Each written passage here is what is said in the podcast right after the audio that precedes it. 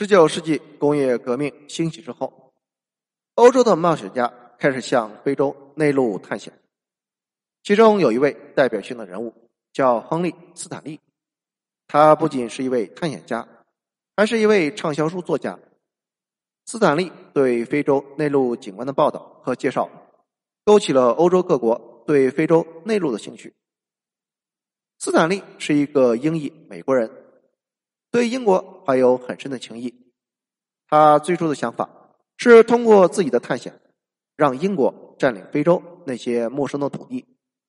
当时，英国在海外已经拥有了众多的殖民地，但是因为国内的经济形势不好，而且许多殖民地面临起义和管理困难，所以斯坦利的探险并没有引起英国的兴趣，这让他失望不已。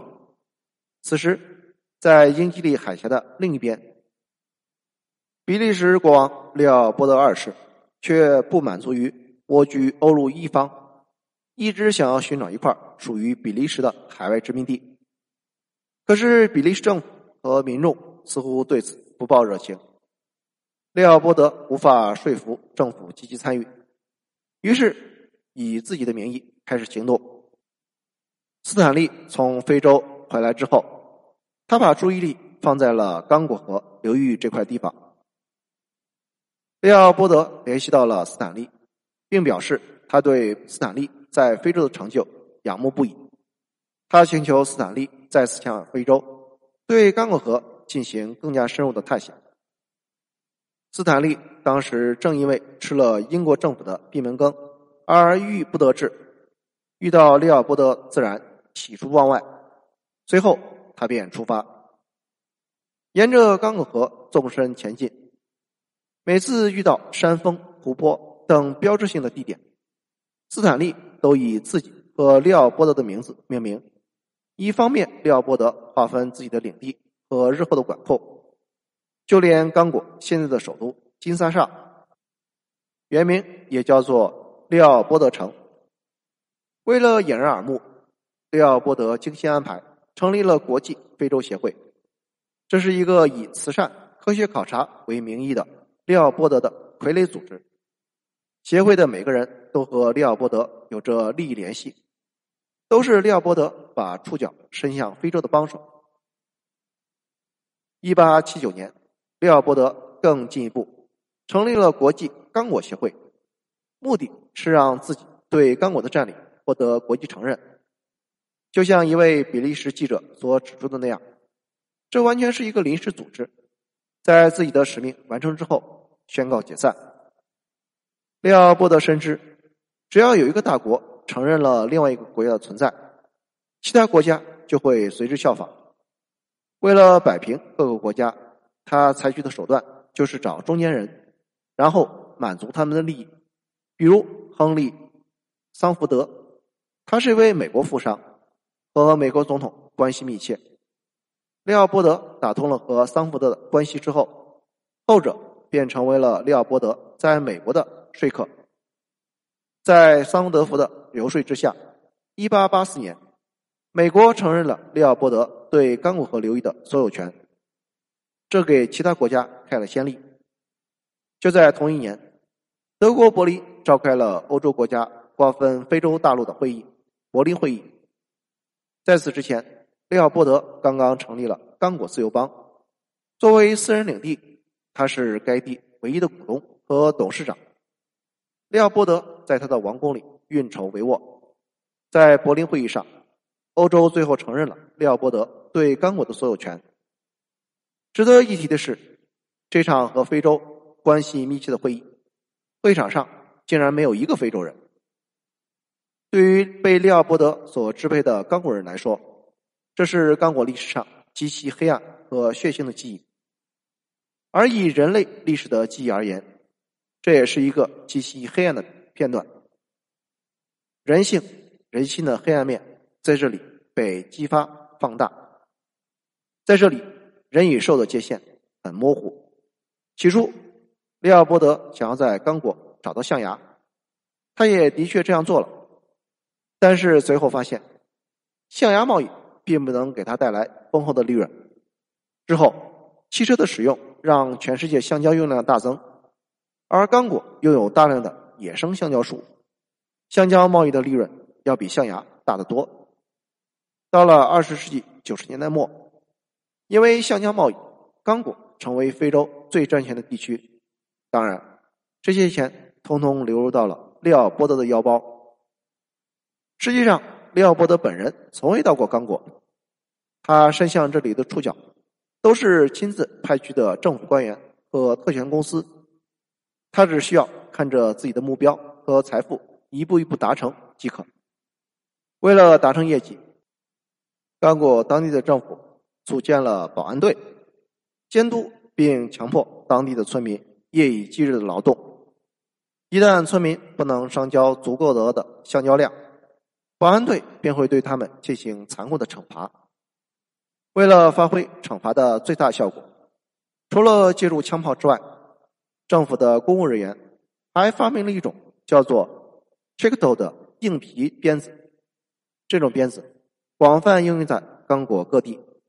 一鞭子挥舞下去，许多村民皮开肉绽，甚至丧命。更恐怖的是，在当地男性村民进入森林割取香蕉之前，政府会先把他们的妻子。儿女压做人质，一旦村民逃跑或者完不成定额的香蕉，保安队便会砍掉人质的手。他们还要根据人手的数量向上面报告业绩。在利奥波德接管刚果不到二十年，刚果成为了人间地狱，这里毫无人道主义可言。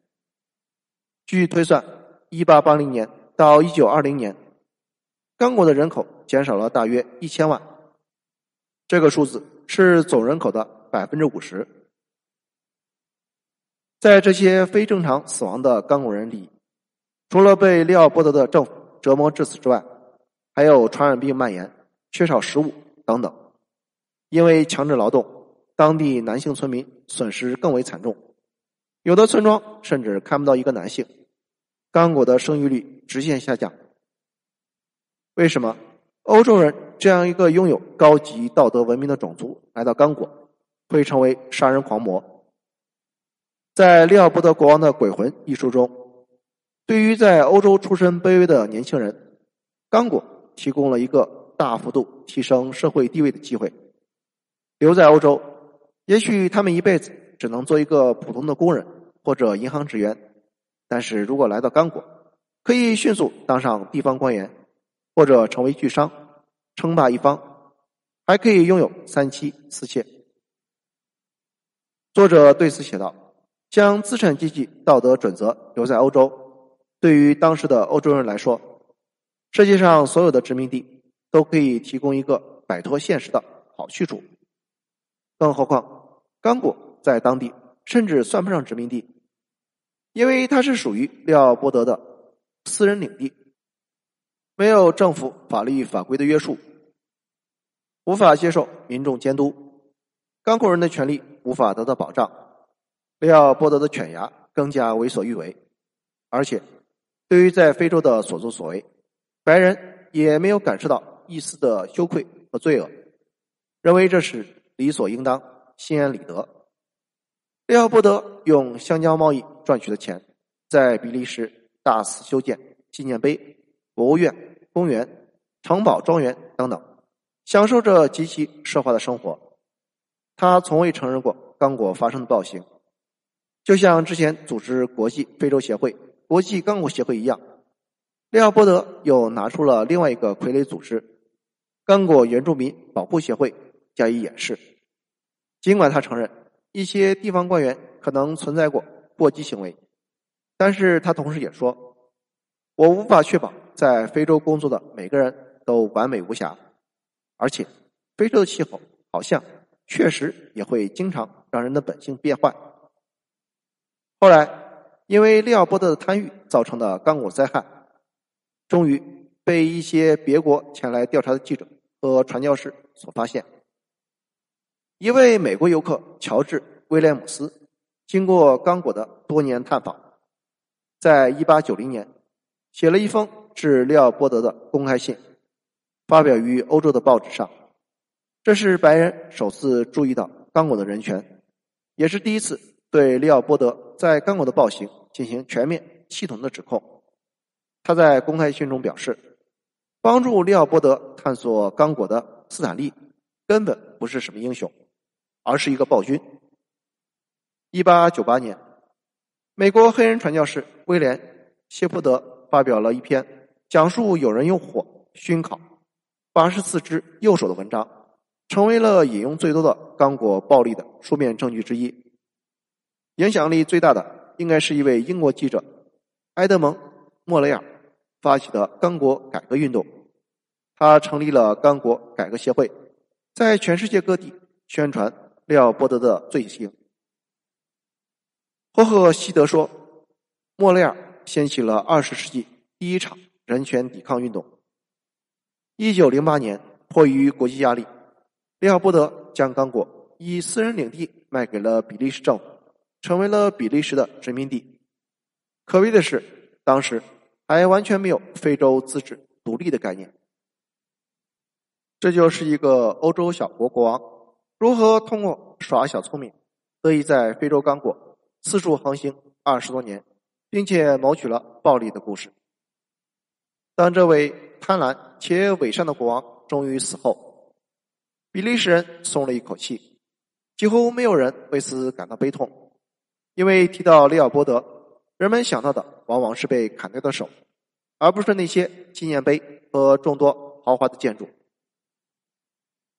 可是，在利奥波德死后，他的鬼魂并没有消散，依然徘徊在非洲大陆的上空，并且时常再次重返人间。二十世纪六十年代，刚果的独立历程非常坎坷。刚果民族运动的领导人、民主共和国首任总理帕特里斯·卢蒙巴被杀害之后，独裁者蒙波托掌权三十二年，和他的亲信大肆侵吞国家财政收入，成为了世界上最富有的国家领导人之一。蒙博托的行径和一百多年前的利奥波德又有什么区别？没有了橡胶，刚果还有铜、黄金、锡等矿产。只要还有利润，暴政和打人的硬皮鞭子就不会消失，这片土地也难有平等的一天。在第一次刚果战争中，蒙博托被推翻，刚果再一次陷入多年的战乱和流血冲突。刚果只是非洲的一角，其他的非洲前殖民地并不比刚果的情况好到哪里去。整个非洲的历史就是一部外部力量。和谐的历史，非洲人似乎从未真正取得过主动权。在殖民时代结束之后，欧洲给非洲留下的不是民主政治和先进的生活方式，而是被殖民统治和赤裸裸的经济掠夺。欧洲殖民者瓜分非洲的时候，强行将不同族群的非洲人划在一个区域内，族群之间矛盾迭起。非洲兴起独立运动之后，这些国家的版图整齐划一，带有强烈的殖民印记。独立后的非洲国家往往是由不同的族群所构成，他们的文化、语言有着差异，缺乏族群认同感，容易在土地归属或者政治利益之前发生冲突。非洲这片黑色的大地富饶却并不和平，它是人类的起源地。如今却背负着污名，在现代化浪潮里勉强行走，旧的世界在土崩瓦解。但是，我们的人性有赖于我们同类的人性，没有人或者族群可以独自为人。我们的人类应该是一个整体。如此，或许非洲的未来和人类整体的未来一样，是可以期待的。谢谢收听，欢迎评论、点赞和转发。